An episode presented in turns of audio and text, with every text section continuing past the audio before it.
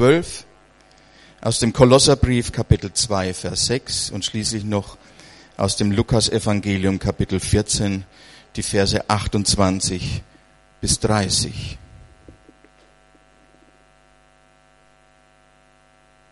Der Apostel Paulus schreibt, ich danke meinem Gott bei jeder Erinnerung an euch, alle Zeit, in jedem meiner Gebete und bete für euch alle mit Freuden, wegen eurer Teilnahme am Evangelium vom ersten Tag an bis jetzt. Vom ersten Tag an bis jetzt. Ich bin ebenso in guter Zuversicht, dass der, der ein gutes Werk in euch angefangen hat, es vollenden wird bis auf den Tag Christi. Dann der Hebräerbrief. Wir wünschen aber sehr, dass jeder von euch denselben Eifer und die volle Gewissheit der Hoffnung bis ans Ende beweise, damit ihr nicht träge werdet, sondern Nachahmer derer, die durch Glauben und Ausharren die Verheißungen erben. Im Kolosserbrief. Wie ihr nun den Christus Jesus, den Herrn, empfangen habt, das heißt, wie ihr mit ihm angefangen habt, so wandelt in ihm.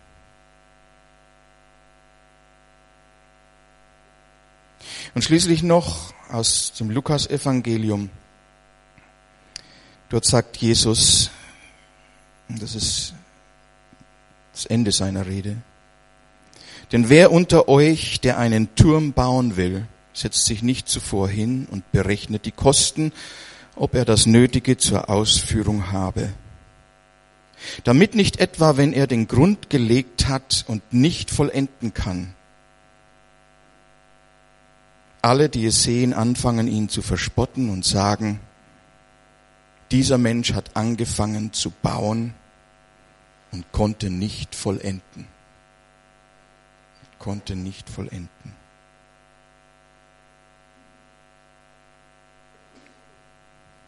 Monika Spiller, erinnere mich, dass ich dich am Ende nach vorne hole. Ja, wir lassen es jetzt so.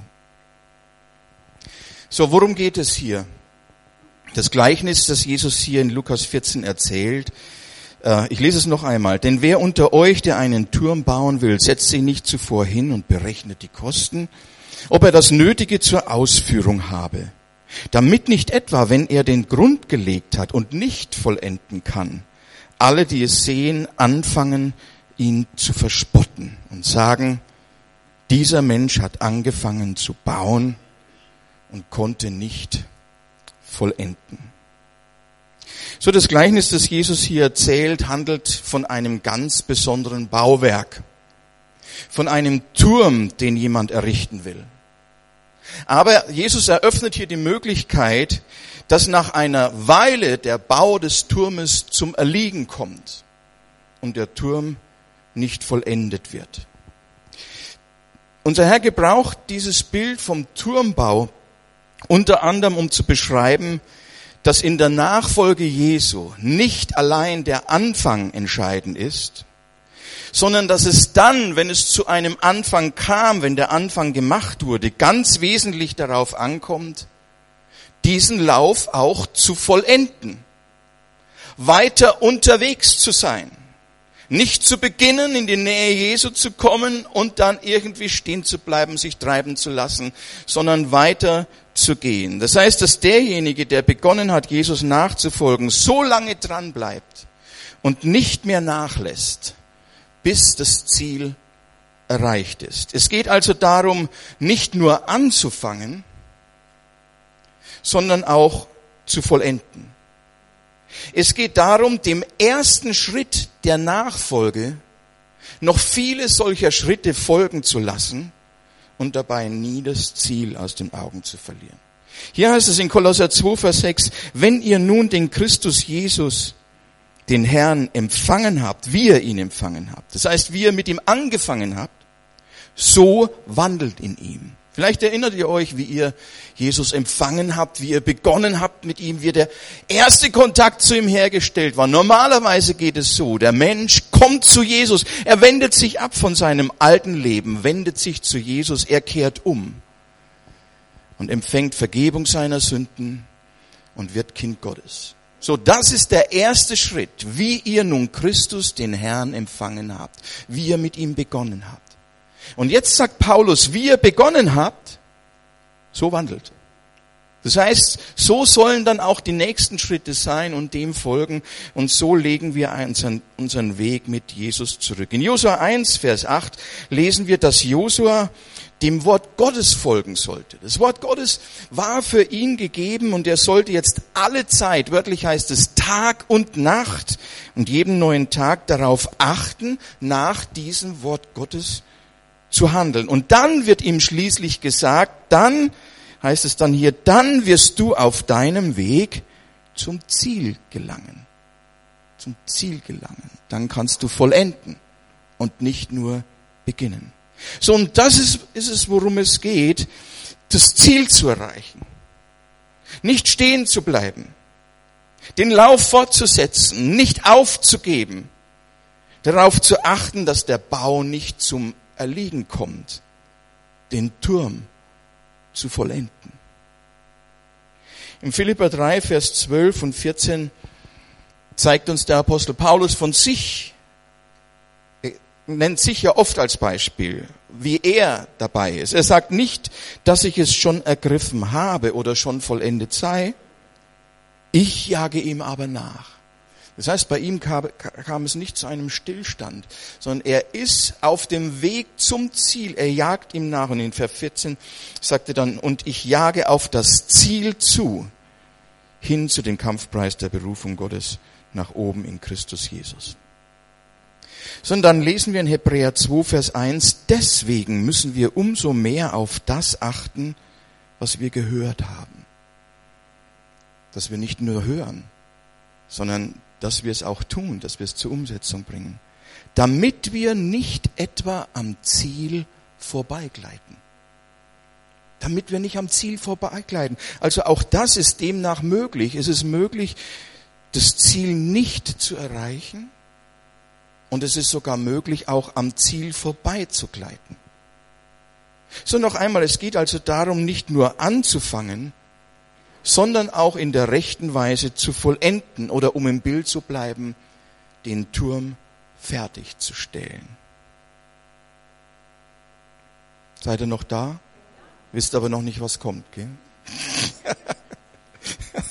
okay. Gut. So, ihr Lieben, als die Israeliten damals nach jahrhundertelanger Gefangenschaft von Gott befreit wurden, und als das Volk schließlich aus Ägypten auszog, war das der erste Schritt auf dem nun vor ihnen liegenden Weg, auf dem Weg in ein neues Land, das ihr Land sein sollte. Hm? So, mit dem Auszug aus Ägypten, mit diesem ersten Schritt, haben sie aber lediglich den Anfang gemacht. Das ist klar, ja. Es war der Anfang, das war der Beginn. Es war der Beginn ihrer Reise mit Gott. Der Aufbruch in ein neues Leben, in der Freiheit, unter dem Schutz und unter der Führung Gottes. Und jetzt muss man etwas sehen. Den Reiseverlauf, oder besser gesagt die Reiseroute, die konnten allerdings nicht sie bestimmen, sondern die wurde von Gott selbst festgelegt, wie sie jetzt diese Reise gehen sollten und wo entlang diese Reise laufen sollte. Er selbst sagt allerdings, er würde sie führen und ihnen vorausgehen und er würde sie nie allein lassen, sie nicht versäumen und nicht verlassen. Sie sollten ihm nur folgen. Das war alles, was verlangt war. Und dann lesen wir in 2. Mose 3, Vers 17, als der Pharao das Volk endlich ziehen ließ, führte Gott sie nicht am Mittelmeer entlang durch das Land der Philister, obwohl das der kürzeste Weg gewesen wäre. Denn Gott sagte sich, wenn das Volk dort auf Widerstand stößt und kämpfen muss, ändert es seine Meinung und kehrt wieder nach Ägypten zurück. Darum ließ er das Volk einen Umweg machen, und führte es durch die Wüste den Weg zum Schilfmeer. So, es hat sich nichts daran geändert. Gott kannte das Herz der Israeliten sehr gut und er kennt auch unser aller Herz sehr gut. Und er wusste schon im Voraus, die würden sehr entmutigt sein. Zu entmutigt und zu schnell entmutigt, um den Weg, diesen kürzesten Weg hier so fortzusetzen. Wenn Widerstände kommen, wenn sie auf Widerstände stoßen, wenn sie kämpfen müssen, werden sie entmutigt sein und sie werden fliehen und sie werden zurückgehen. Das wusste Gott von, von vornherein, dass das geschehen würde. Und so entschied er sich, das entschied er, er hat es nicht mit ihnen abgesprochen, einen Weg mit ihnen zu gehen, der nicht der direkte Weg war, sondern einen Weg zu wählen, der zwar ebenfalls mit Herausforderungen verbunden war, aber nicht mit einem so unmittelbaren Kampf gegen den Feind, vor dem sie die Flucht ergriffen hätten, wenn er diesen ersten Weg mit ihnen gegangen wäre. Und dann lesen wir weiter, und es wird weiter berichtet in Vers 21 und 22. Während der Wanderung nun ging der Herr tagsüber in einer Wolkensäule vor ihnen her, um ihnen den Weg zu zeigen, und nachts in einer Feuersäule, um ihnen zu leuchten. So konnten sie Tag und Nacht unterwegs sein. Jeden Tag war die Wolkensäule an der Spitze des Zuges und jede Nacht die Feuersäule. So, ihr Weg war jetzt vom Herrn selbst vorgezeichnet. Das heißt hier, er ging ihnen voraus. Zwar sichtbar. Und sie folgten ihm. Sie brauchten tatsächlich keinen Schritt alleine zu tun. Der Herr war immer da. Selbst im Dunkeln erleuchtete Gott mit seiner Gegenwart den Weg. Er war immer mit ihnen. Und weil er mit ihnen war, konnten sie eigentlich auch gewiss sein, dass er sie ganz bestimmt sicher führt. Wenn Gott diesen Weg für sie wählt, dann weiß er, was sie tut und sie dürfen sich gerne führen lassen. Und sie würden ganz sicher ans Ziel kommen und das Ziel auch sicher erreichen. Das war die Basis. Aber trotzdem geriet diese Reise bald ins Stocken. Nämlich als sie merkten, dass auch dieser Weg jetzt, den der Herr sie führt und den sie gehen sollten, nicht ohne Schwierigkeiten war. Auch dieser Weg war, lasst mich mal so sagen, kein Spaziergang. Es war nicht eine Kaffeefahrt, sondern auch hier gab es manche Komplikationen und Erschwernisse. Hindernisse stellten sich ihnen in den Weg. Und immer wieder gab es Widrigkeiten und Unannehmlichkeiten, mit denen sie eigentlich nicht gerechnet hätten und über die sie sich auch immer sehr schnell lautstark beklagten. Alles in allem könnte man sagen, diese Reise verlief nicht ganz nach ihrem Geschmack. Könnte man schon so sagen. Den Weg, den Gott sie führte, war nicht so, wie sie sich das vorgestellt hatten. Obwohl der Herr sie ja bewahrte vor dem Kampf mit den Philistern und sie beschützte, indem er eine andere Route wählte. Das war ein Schutz Gottes. Diesen Weg zu wählen war ja positiv für sie. Gott schonte sie ja, ja, und führte sie nicht den ersten Weg. Und er schützt sie jetzt so, indem er diese andere Route wählte. Trotzdem blieben sie auf dem Weg, den er jetzt mit ihnen ging, trotzdem nicht von allem verschont, was ihnen unangenehm sein könnte. Und das hatten sie schon ein Stück weit erwartet, dass das geschieht. Was aber wahr ist, Gott hatte bei dieser Reise nicht von vornherein, er ging ja voraus quasi, er hat aber nicht alle Hindernisse aus dem Weg geräumt. Und er hat nicht einfach alles beseitigt, woran sie sich stoßen könnten. Und so setzte dann relativ rasch bei diesem Volk eine gewisse Ernüchterung ein, bei vielen von ihnen. Diese Reise entsprach nicht ihren Erwartungen. Und manche haben sich dann schon gefragt, worauf haben wir uns da bloß eingelassen? Hm? Herr, hast du uns hierher gebracht, damit wir in der Wüste umkommen? In gewisser Weise ja, ihr Lieben. Denn wer ihm nachfolgen will, der muss sein Leben verlieren. Der muss sein Leben verlieren. Und Gott gibt immer wieder und führt in Gelegenheiten, wo wir wirklich unser Leben loslassen können oder auch behalten können, je nachdem, wie wir reagieren. Und dieser Weg war ein Weg, wo sie tatsächlich ihr altes Leben hinter sich lassen sollten, verlieren sollten. Auch ihre alten Dinge und Reaktionen und Vorstellungen und Handlungsweisen und so weiter und so weiter. Aber anstatt Gott zu vertrauen, dass er sie auch jetzt durchbringt in den Dingen, die sie jetzt erlebten und sie in den Haus Herausforderungen und Erschwernissen sicher führt und ans Ziel bringt, fangen sie an zu murren und sie beklagen sich über das, was er ihnen denn hier jetzt zumutet. Eine Zumutung. Ehrlich gesagt, es ist eine Zumutung. Und Im Neuen Testament sehen wir, als zu Jesus Leute kommen, die sagen, Herr, wo du auch hingehst, ich gehe mit dir.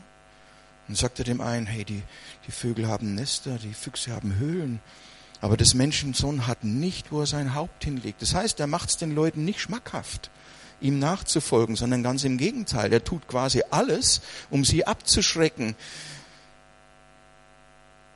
Oder er sagt, wer nicht sein Kreuz auf sich nimmt täglich, und mir nachfolgt, der kann nicht mein Jünger sein. Wer sein Leben bewahren will, wird es verlieren. Wer sein Leben verliert um meinetwillen, der wird es, der wird es gewinnen. Das heißt, das war jetzt nicht so lieblich und einladend, sondern das war schon man kann dann schon fragen, was ist denn mit unserem Herrn Jesus los? Ist doch der Freund der Sünder und äh, er ist doch immer einladend und die Sünder fühlen sich wohl bei ihm. Jawohl, das ist eine wichtige Wahrheit. Aber es gibt noch mehr wichtige Wahrheiten. Er sagt auch, wer sein Leben behalten will, der wird es verlieren. Aber wer es verliert um meinetwillen, das heißt, wer auf das eingeht, wie ich ihn führe und was ich ihm zeige, was ich ihm sage, der wird sein Leben gewinnen. Zu dem Preis natürlich, dass er das Alte verliert. Er gewinnt ein neues Leben. So, statt ihre Augen auf den Herrn gerichtet zu halten und auch auf das Ziel. Das ist ganz wichtig, das Ziel nicht aus den Augen zu verlieren. Das gute Land, das sie erreichen sollten. Aber stattdessen sahen sie nur noch die Widrigkeiten und das, was ihnen Mühe machte und was ihr Wohlbefinden störte. Das sahen sie. Anders ausgedrückt, es war ihnen die Mühe nicht wert. Es war ihnen die Mühe nicht wert. Sie dachten, sie würden bequem und komfortabel ans Ziel kommen. Ohne größere Anstrengung. Ohne Beschwernisse. Die Last der Reise wollten sie nicht auf sich nehmen. Es war ihnen zu mühevoll. Kann man schon sagen. Wir werden gleich sehen, dass es tatsächlich so war. Waren sie in der Vergangenheit nicht Sklaven unter der Hand des Pharao und da nicht schon genug belastet gewesen? Und hatte der Herr ihnen nicht ein Land versprochen, das von Milch und Honig überfließt? Und jetzt, jetzt sind sie auf einmal in dieser elenden Wildnis, wo es kaum Wasser gibt und alle möglichen Mühen und Belastungen auf sie warten. Wie kann der Herr sie einen solchen Weg führen? Das waren schon Fragen, die in ihnen aufgebrochen sind. Wir erinnern uns, die erste Route war die Alternative zu diesem Weg, wo die Philister lauerten und wo sie, und das sah Gott tatsächlich über ihr Vermögen, versucht worden wären. Im Neuen Testament lesen wir das ja bei Paulus, dass Gott uns kennt. Er weiß, wie weit unser Vermögen geht. Das heißt, das, was wir tun können, das, wo wir stehen können. Er weiß genau, wie weit dieses Vermögen geht. Und es geht in der Regel weiter, als wir selber denken. Wir schreien schnell Aua.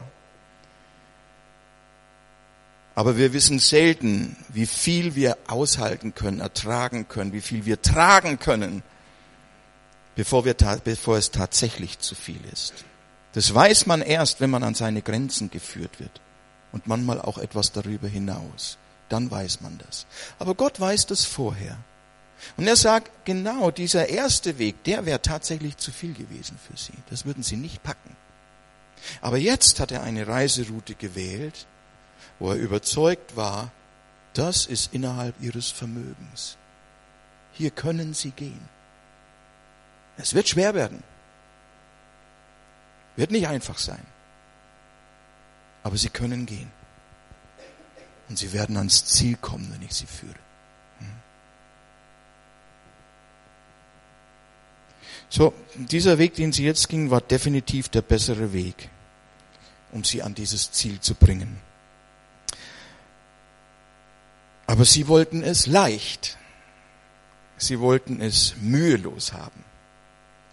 Sie wollten einen Weg ohne Anstrengung, einen Weg ohne Beschwernisse, einen Weg ohne Verzicht, einen Weg ohne unliebsame Überraschungen, einen Weg ohne angsteinflößende Ereignisse, einen Weg ohne Komplikationen.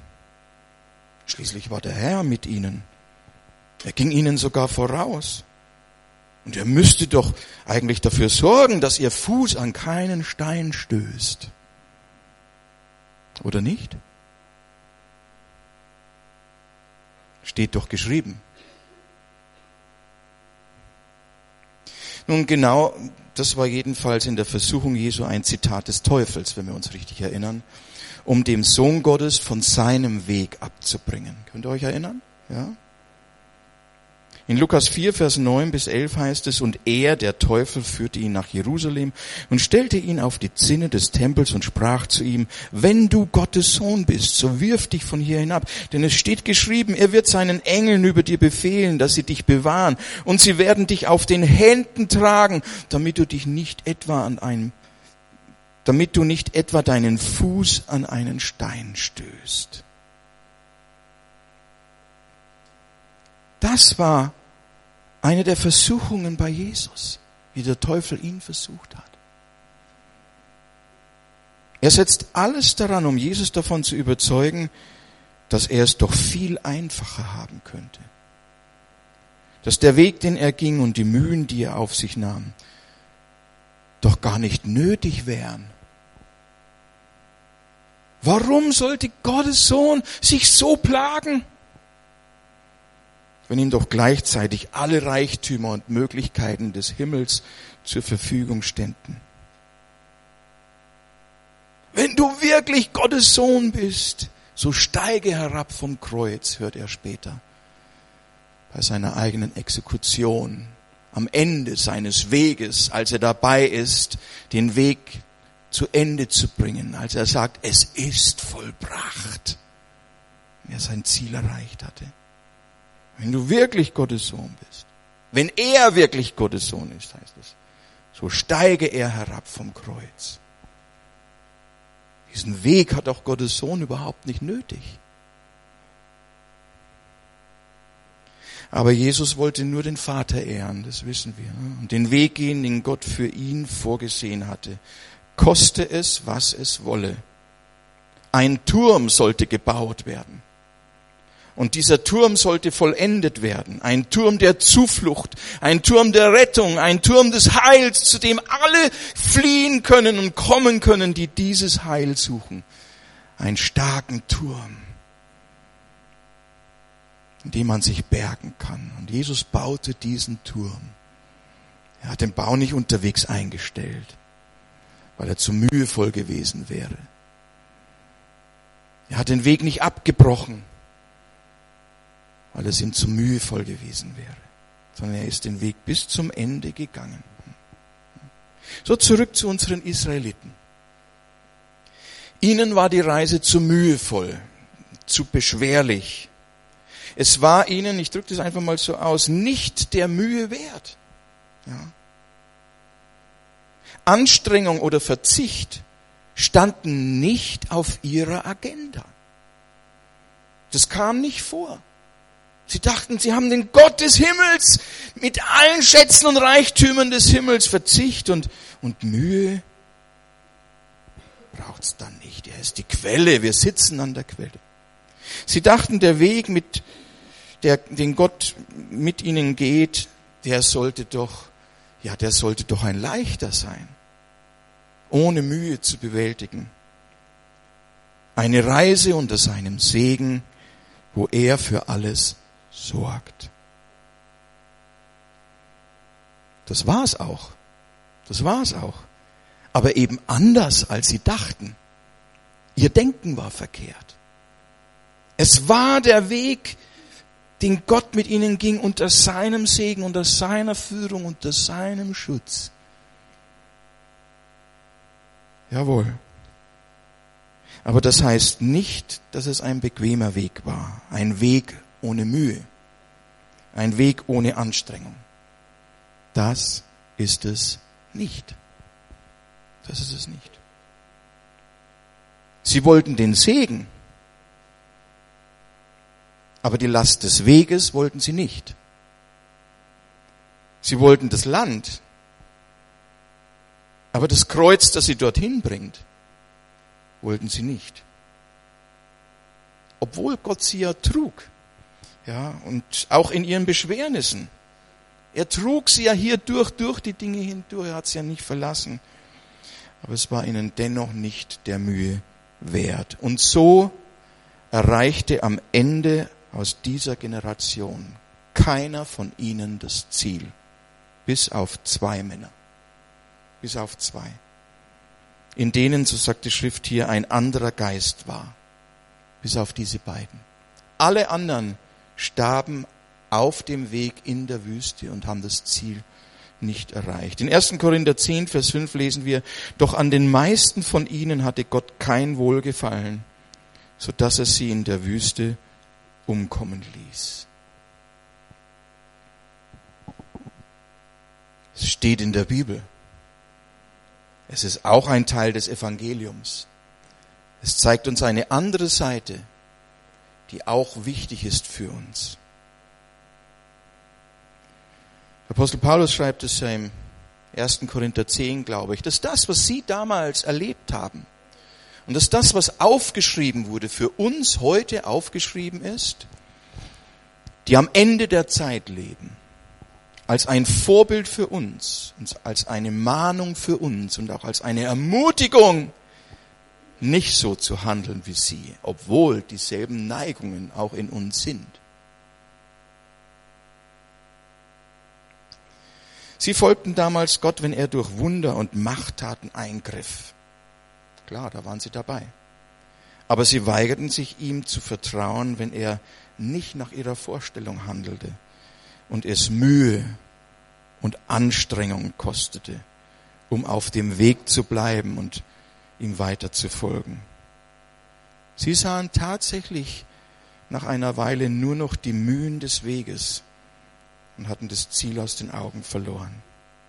Und so ist eine ganze Generation, bis auf zwei Männer, auf dem Weg gestorben, ohne das Ziel zu erreichen. Die Bibel verschweigt es nicht, sondern die Bibel spricht über diese Dinge, damit wir das sehen und, und davon lernen.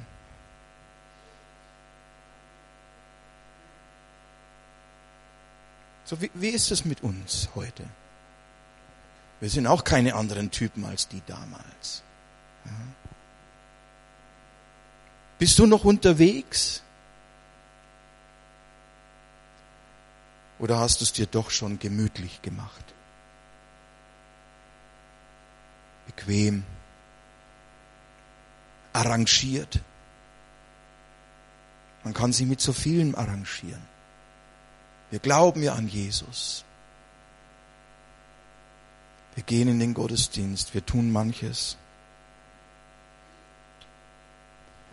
Aber die Frage ist nicht, ob wir manches tun, sondern ob wir uns noch mühen. Das ist die Frage. Ob wir noch um gewisse Dinge ringen ob wir uns mühen, das Ziel zu erreichen durch die richtigen Schritte, die wir gehen, die uns der Herr unterwegs zeigt. Und diese richtigen Schritte, die sind immer dort an den Weggabelungen, wo etwas Unvorhergesehenes kommt, wo gewisse Beschwernisse auf uns zukommen, wo Entscheidungen von uns gefordert sind, wo etwas kommt, was wir eigentlich nicht geplant hatten, was wir eigentlich nicht wollen, was wir eigentlich ablehnen, was unser Wohlbefinden stört, was unsere Gemütlichkeit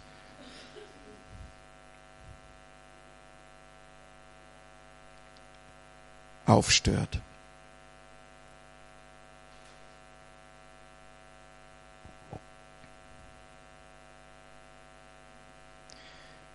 Frage ist, bist du noch unterwegs? Müsste hier auch stehen, ja.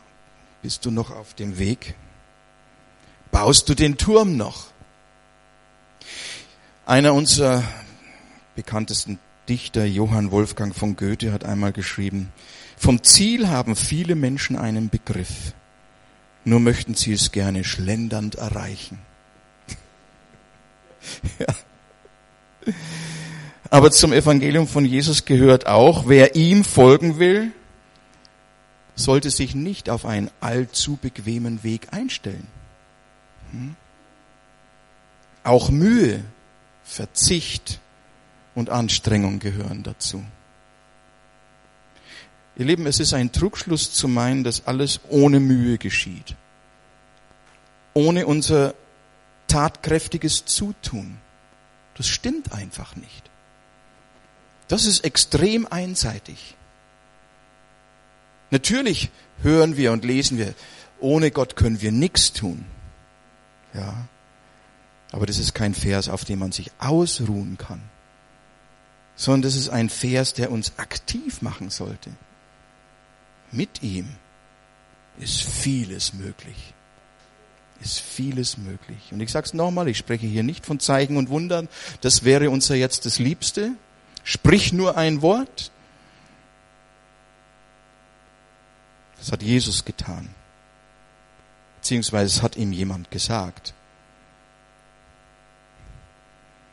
Und das wäre uns auch das Liebste. Aber es geht nicht so sehr darum, dass wir einfach ein souveränes Wort sprechen und die Dinge geschehen, wie in der Schöpfungsgeschichte bei Gott. Sondern dass wir uns auch mal die Hände schmutzig machen. Dass wir in das hineingreifen und das bearbeiten, was wir bearbeiten sollen. Und das fängt in unserem eigenen Herzen an. Es gibt Leute, die haben sich mit der Sünde arrangiert. Ich sage das heute mal so. Haben vielleicht eine Weile sich bemüht und wurden dann so frustriert, weil sie es möglicherweise nicht in den Griff gekriegt haben. Und dann sucht man natürlich, weil das Gewissen einem auch Mühe macht dann, dann sucht man irgendwelche Mittel und Wege, das irgendwie in den Griff zu bekommen. Man müht sich nicht mehr, weil man nur frustriert war. Man arrangiert sich damit, man ist halt ein schwacher Mensch.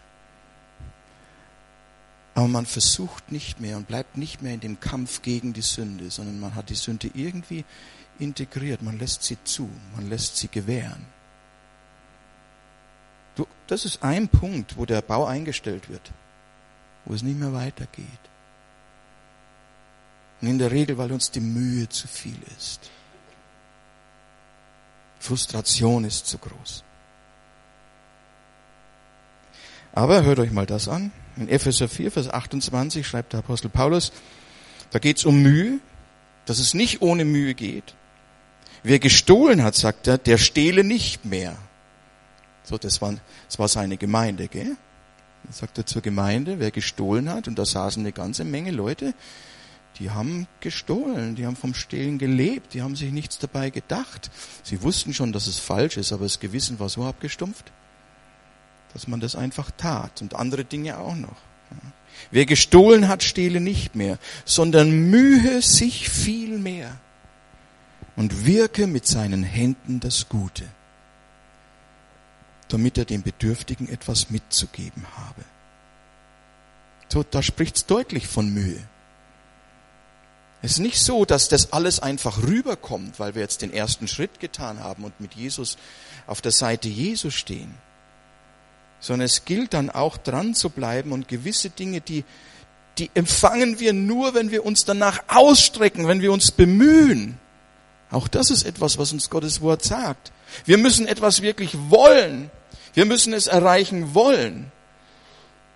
Der Herr schmeißt nicht einfach Perlen vor die Säue, sondern will auch sehen, habe ich ein Verlangen danach und bin ich auch bereit, eine Mühe einzugehen, um es zu erreichen. 1. Korinther 15, Vers 58 schreibt der Apostel Paulus, daher, meine geliebten Brüder, seid fest und unerschütterlich, alle Zeit überreich in dem Werk des Herrn, da ihr wisst, dass eure Mühe im Herrn nicht vergeblich ist. Und wenn Paulus Mühe sagt, dann meint er Mühe. Dann meint er das auch. Ja. Noch eine, es gibt mehr, aber ich habe nur die drei rausgesucht. In Offenbarung 2, Vers 2, da sagt der Herr selbst, ich kenne deine Werke und deine Mühe und dein Ausharren. So ohne Mühe geht es nicht. Ohne Einsatz geht es nicht. Ohne Anstrengung geht es nicht. Das gehört alles mit dazu. Keine Angst, er wird uns nicht überanstrengen. Dafür hat er schon vorsorglich immer einen Ruhetag gesetzt. Ja. Der sollte dann allerdings nicht so voll sein, dass wir noch so viel zu tun haben, dass es uns Mühe macht, mit diesem Tag auch noch fertig zu werden. Sondern dieser Tag sollte zur Regeneration sein, natürlich. Ja. Harry Belafonte hat einmal gesagt, er ist ja schon verstorben in der Zwischenzeit, ich habe 30 Jahre gebraucht, um über Nacht berühmt zu werden. Das heißt, und das meint er damit, jede Mühe, jede Anstrengung, jeder Schritt, den er zuvor gegangen war, gehörte dazu, um schließlich dieses Ziel zu erreichen. Es war alles vonnöten. Es war nichts vergeblich, es war nichts unnütz.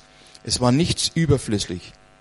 Sein Ziel war jede Anstrengung wert. Und irgendwann war er da. Und die vielen Schritte vorher, die haben dazu beigetragen, dass er dann an einem bestimmten Punkt über Nacht berühmt wurde. Ich frage mich wirklich, warum sollte das im Geistlichen anders sein? Warum soll es anders sein?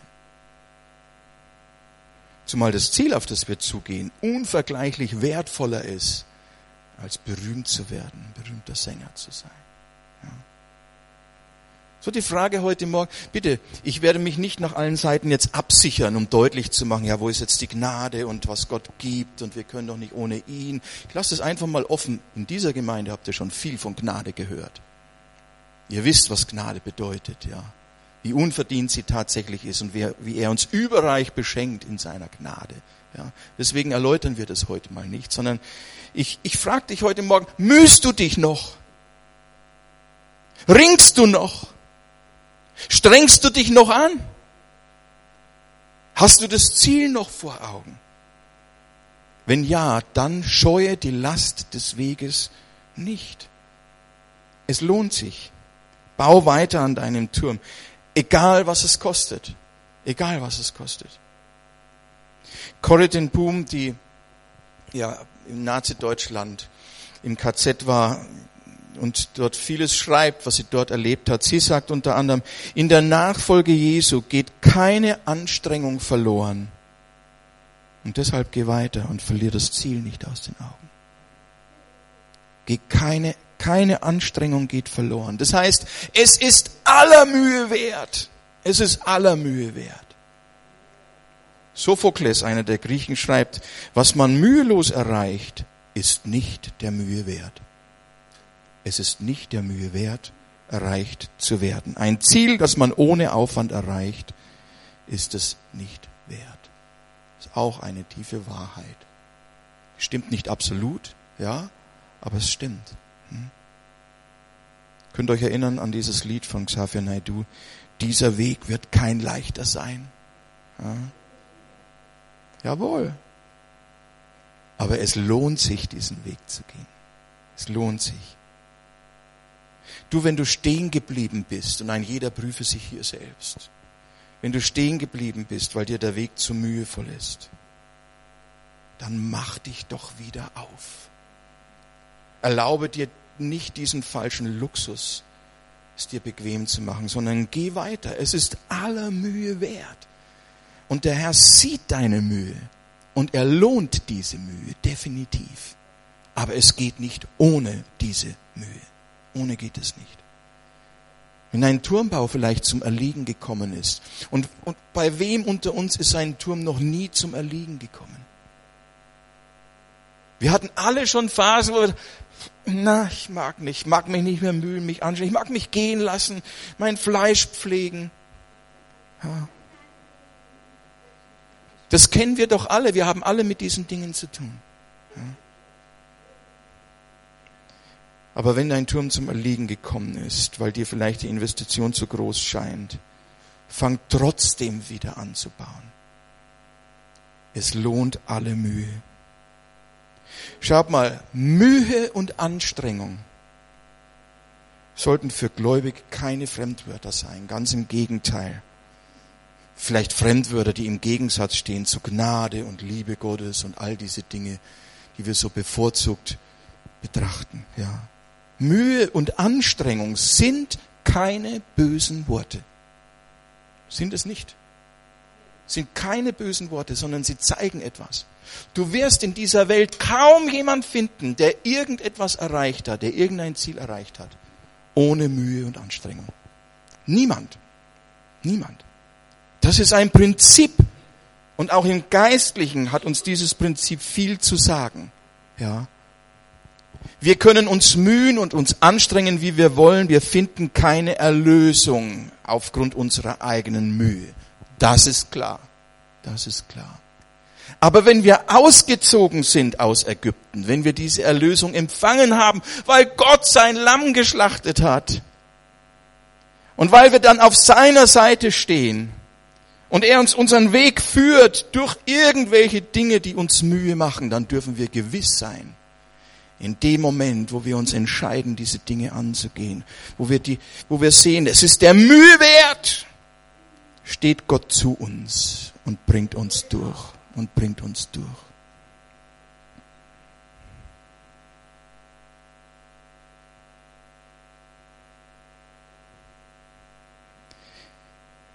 Ich wünsche mir sehr, dass sich, es ist viel vorhanden in dieser Gemeinde, ja, viel Potenzial. Aber dass wir mehr und mehr dorthin kommen, dass wir Mühe nicht scheuen. Dass wir den Einsatz nicht scheuen. Dass nicht die Bequemlichkeit an erster Stelle steht, die zwar gedeckelt ist mit äh, Gottesdienstbesuch und gewissen Aktivitäten, aber dass wir wagen, tatsächlich auch einmal Dinge zu tun oder jeder in seinem Bereich, die ihm Mühe machen, wo er aber sagt, hey, es ist der Mühe wert, das tue ich jetzt.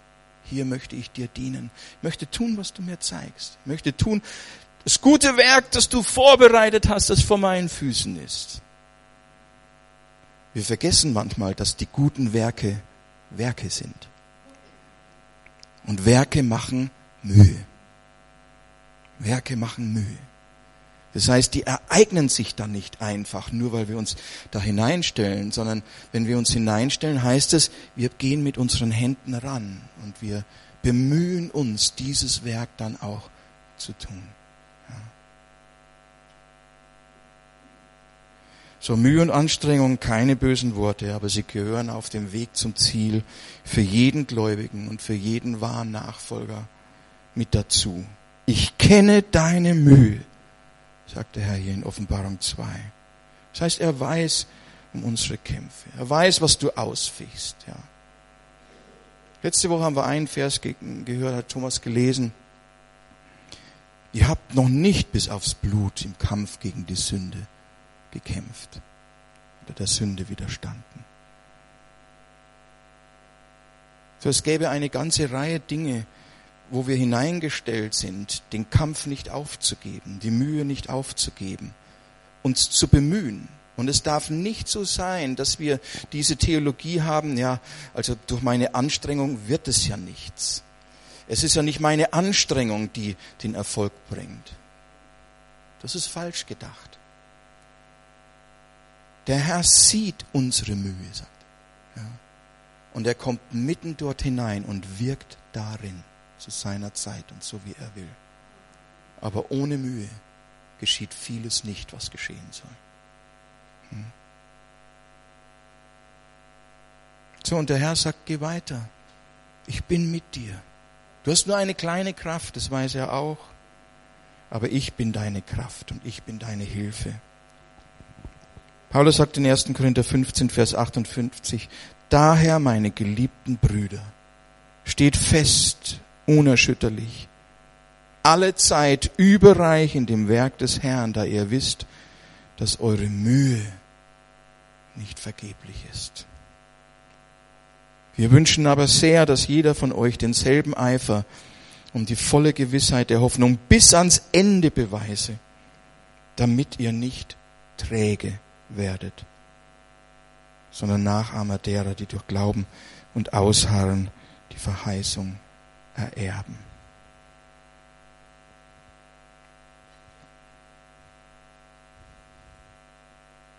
Anstrengung, Mühe. Das sind nicht die Schlagworte, die uns zuerst einfallen, wenn es um Nachfolge Jesu geht. Aber sind die Worte, die eher vernachlässigt sind und die man auch immer wieder einmal nennen muss. Wir gebrauchen andere Worte wie Dienst, Dienstbereitschaft und so weiter. Aber da kann man auch noch sagen, okay, da bin ich nicht geeignet. Und da sind andere besser drin. Auch da gibt es Wege, wo man sich arrangieren kann. Aber wenn es darum geht, sich anzustrengen und zu bemühen, dann geht es auch darum, dass jemand, der etwas noch nicht kann, sich danach ausstrecken kann, etwas zu tun. Und Gott wird es segnen. Gott wird es segnen. Hm.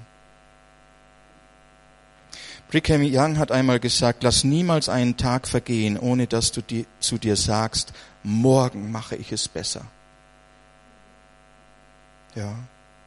Er spricht vom Ende des Tages. Er spricht nicht vom Anfang des Tages, wo einer sagt, äh, morgen, morgen, nur nicht heute. Ja, darum geht es hier nicht. Sondern hier ist einer, der am Ende des Tages sein Werk betrachtet, das er getan hat, und sagt, morgen mache ich es besser morgen mache ich es besser. Dieses Potenzial ist in uns. Eduard Mörike hat einmal gesagt, wer aufhört, besser zu werden, hat aufgehört, gut zu sein. Hat den Bau eingestellt. Jetzt bin ich gut genug, jetzt passt es. Aber ihr Lieben, solange wir auf dieser Welt sind und unserem Herrn folgen und er uns führt und wir noch nicht am Ziel sind, wird es immer wieder Dinge geben, die wir tun können, die wir tun sollen, die wir besser tun sollen. Beginnt damit, dass wir unser eigenes Herz erforschen, was da ist, noch an Mist und was entfernt werden muss. Und auch das mag manche Mühe kosten. Ich habe kürzlich einen unserer Geschwister nach Hause gefahren, die hier Asyl suchten. Und der Mann ist wirklich gläubig. Aber das ist ja das, was man immer wieder hört, wenn Menschen aus dem Islam kommen. Der Islam ist wie ein Gefängnis. Und jetzt werden sie Christen, und ich rede davon, die wirklich echt Christen geworden sind. Jetzt werden sie Christen und erleben die Freiheit, die in Christus da ist. Und sie genießen diese Freiheit. Ja. Und es ist wirklich wahr, wir haben diese Freiheit in Christus. Und dann sagte mir auf, die, auf der Heimfahrt plötzlich, du Toni, ich habe gemerkt, Christsein ist ja doch ganz schön schwer. Ja. Und er erzählt von einer Situation mit einem Arbeitskollegen, wo er, wo der ihm was getan hat und er war verletzt und er konnte nicht vergeben. Er sagt, ich weiß, dass ich vergeben soll, aber es ist ein Kampf in mir. Ich, ich kann irgendwie nicht vergeben. Es fällt mir so schwer. Es ist schwer. Ja, ich habe mir Mühe gegeben, aber das ist immer noch in mir.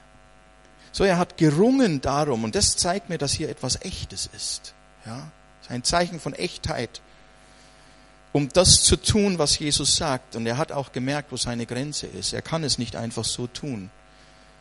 Es gibt viele Dinge, die sind schnell vergeben und vergessen. Aber manches, da laborieren wir ganz schön dran, weil wir vielleicht tatsächlich tief verletzt sind. Und wir, wir tun uns schwer, wir können nicht so ohne weiteres. Ich habe ihm dann gesagt, du hast recht. Es kostet eigentlich alles. Es kostet dein, deine Rachegefühle, ja, den anderen zurechtweisen zu wollen und alles das, was mit darin liegt. Es kostet deinen Stolz. Es kostet dein Leben, weil du loslassen musst. Und ich habe dann eine Geschichte erzählt von mir, äh, weil das ist ja eine Erfahrung, die machen wir ja alle. Ja? Wo der Weg, den der Herr mit uns geht, an einem Punkt plötzlich steht, wo es nicht so einfach ist wo dann eine Entscheidung von uns gefordert ist. Wollen wir das festhalten? Nein, wir wollen es eigentlich nicht, aber wir können vielleicht gar nicht. Aber wo ein Ringen stattfindet, ein Mühen, um den Weg weiterzugehen. Und ich habe ihm dann gesagt, schau, wenn du darum ringst, dann wirst du das auch empfangen. Gott schenkt dir das. Gott schenkt dir das. Du bist mit deiner Unfähigkeit in deinen Mühen, wenn du merkst, es geht nicht weiter, immer noch nicht am Ende. Denn wir dienen einem Gott, der mit uns geht. Und er sieht uns und er weiß, was wir bedürfen, noch ehe wir bitten. Und wir dürfen ihm sagen, Jesus, ich möchte deinen Willen auch hierin tun. Aber du siehst, wie schwer es mir fällt. Bitte hilf mir, komm mir entgegen. Und ein solches Gebet bleibt beim Herrn nie unerhört. Nie. Weil das, was er von uns verlangt, das gibt er auch. Das gibt er auch. Aber er möchte sehen, dass wir es wirklich wollen. Dass wir es wirklich wollen. Ja. So, fang wieder an zu investieren. Mühe dich. Sei nicht gleichgültig. Finde dich nicht mit Dingen ab oder sagen, das können die anderen tun. Ja. Bau deinen Turm. Du wirst merken, es ist jemand da, der dir unter die Arme greift, wenn du merkst, es wird teuer. Mhm. Peter Hane, der ZDF-Journalist, hat einmal gesagt, wer ans Ziel kommen will, muss Spur halten. Und darum geht es, wieder auf die Spur zu kommen, in die Spur zu kommen. Und diese bösen Worte, die keine bösen Worte sind, auch in unser Vokabular aufzunehmen und zu sagen, jawohl, auch Mühe gehört dazu und Anstrengung gehört dazu. So habt ihr vielleicht nicht hören wollen, aber ich habe es euch sagen müssen. Hm? Jawohl. Lasst uns mal aufstehen. Dich nicht vergessen, Monika. Du kannst dich schon ans Klavier setzen.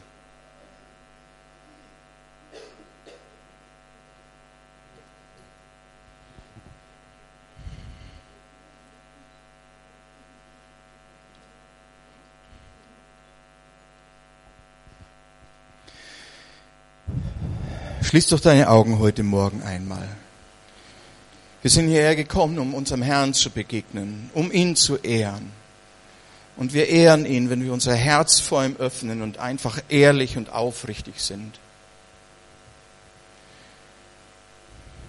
Und wenn du ihm das sagen magst, dass du nicht nur deine Lieblingsstellen vor dir herträgst, sondern auch diese Stellen, die dir Mühe abverlangen, die eine Anstrengung implizieren, dass du auch diese Stellen wertschätzt, wertschätzt, weil es seinem Willen entspricht. Und wenn du ihm sagst, was er ja sowieso weiß, aber es ist wichtig, dass wir unser Herz vor ihm ausschütten und deutlich machen, Herr, das sind Kompromisse in meinem Leben. Das sind Dinge, wo ich mich nicht mehr mühe, wo ich mich treiben lasse, wo ich die Dinge so selbstverständlich nehme, wo ich der Anstrengung aus dem Weg gehe, wo ich keinen Einsatz bringe, wo mein Turm, wo mein Turm in seinem Bau zum Erliegen gekommen ist. Ich will das nicht. Herr, ich will weiter bauen und ich möchte weitergehen.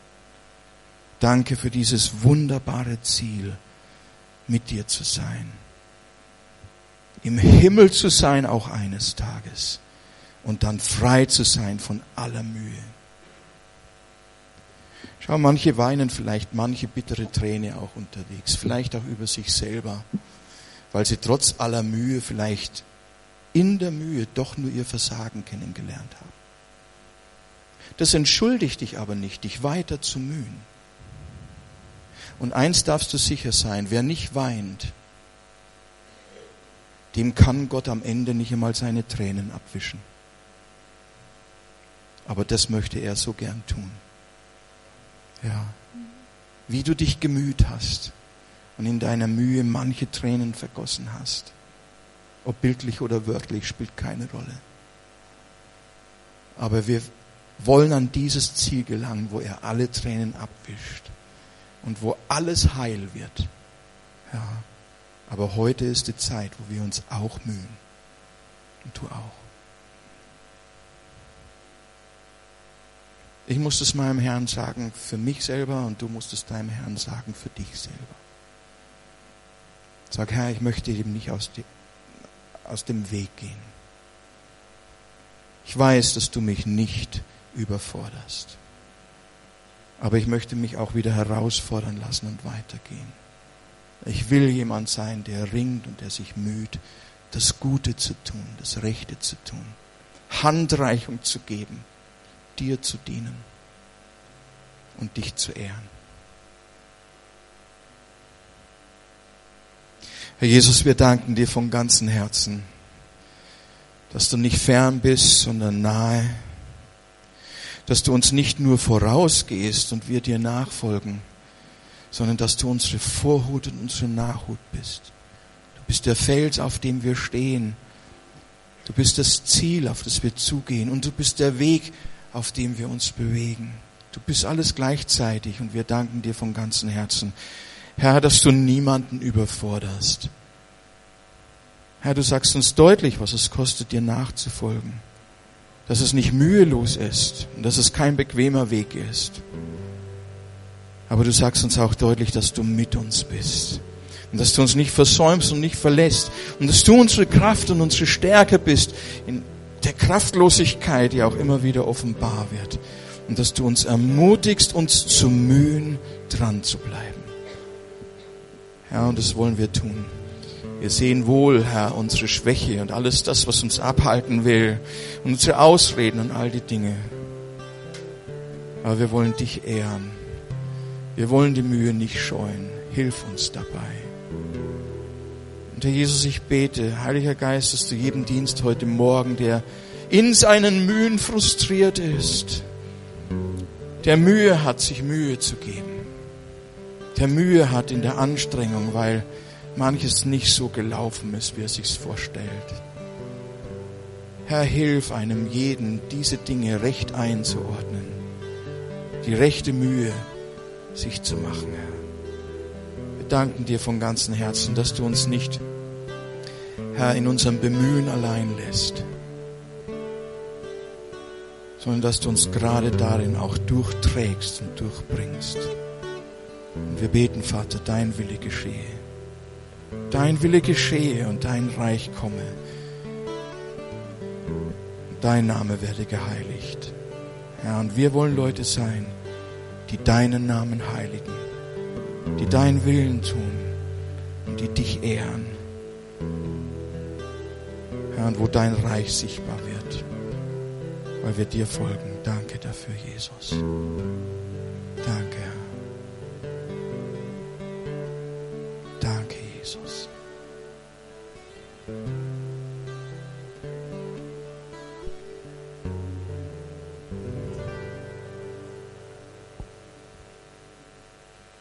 Aber es gibt keinen besseren Weg, auch wenn er nicht immer so gut erscheinen mag, weil uns Gott einiges zumutet.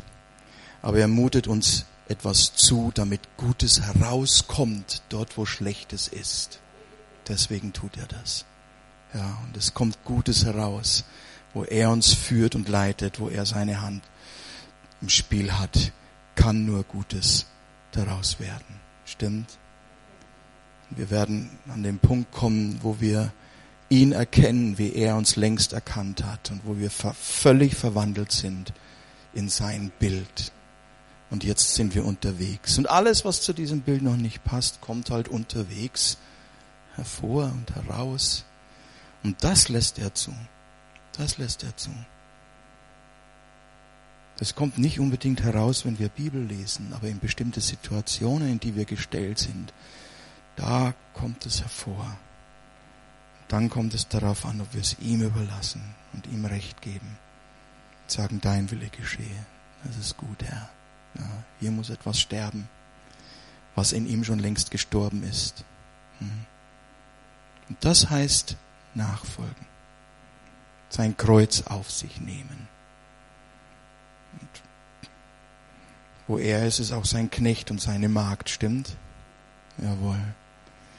Aber das ist der beste Ort, an dem wir sein können. Hm. Ja. Wenn Petrus und Johannes und Jakobus gesagt hätten, Herr, wir bauen jetzt hier drei Hütten, das ist so schön hier. Und dann geht der Herr wieder und sie werden in ihre Hütten eingezogen, hätten nie einen Turm gebaut, hätten mit ihren Hüttchen zufrieden sein müssen. Und der Herr hat sich woanders bewegt. Aber sie waren so schlau, um ihm wieder in das Tal des Alltags zu folgen, wo manche Unbill auf sie zukam. Aber Hauptsache, der Herr war mit dabei. Das haben sie dann auch manchmal vergessen, als sie übersetzen mussten über den See. Da schlief der Herr friedlich dann in ihrem Boot. Und für einen Augenblick haben sie vergessen, wer da in ihrem Boot ist. Aber auch das durften sie dann wieder erkennen, dass er mit ihnen ist und sie nicht absaufen lässt, als es ganz eng wurde.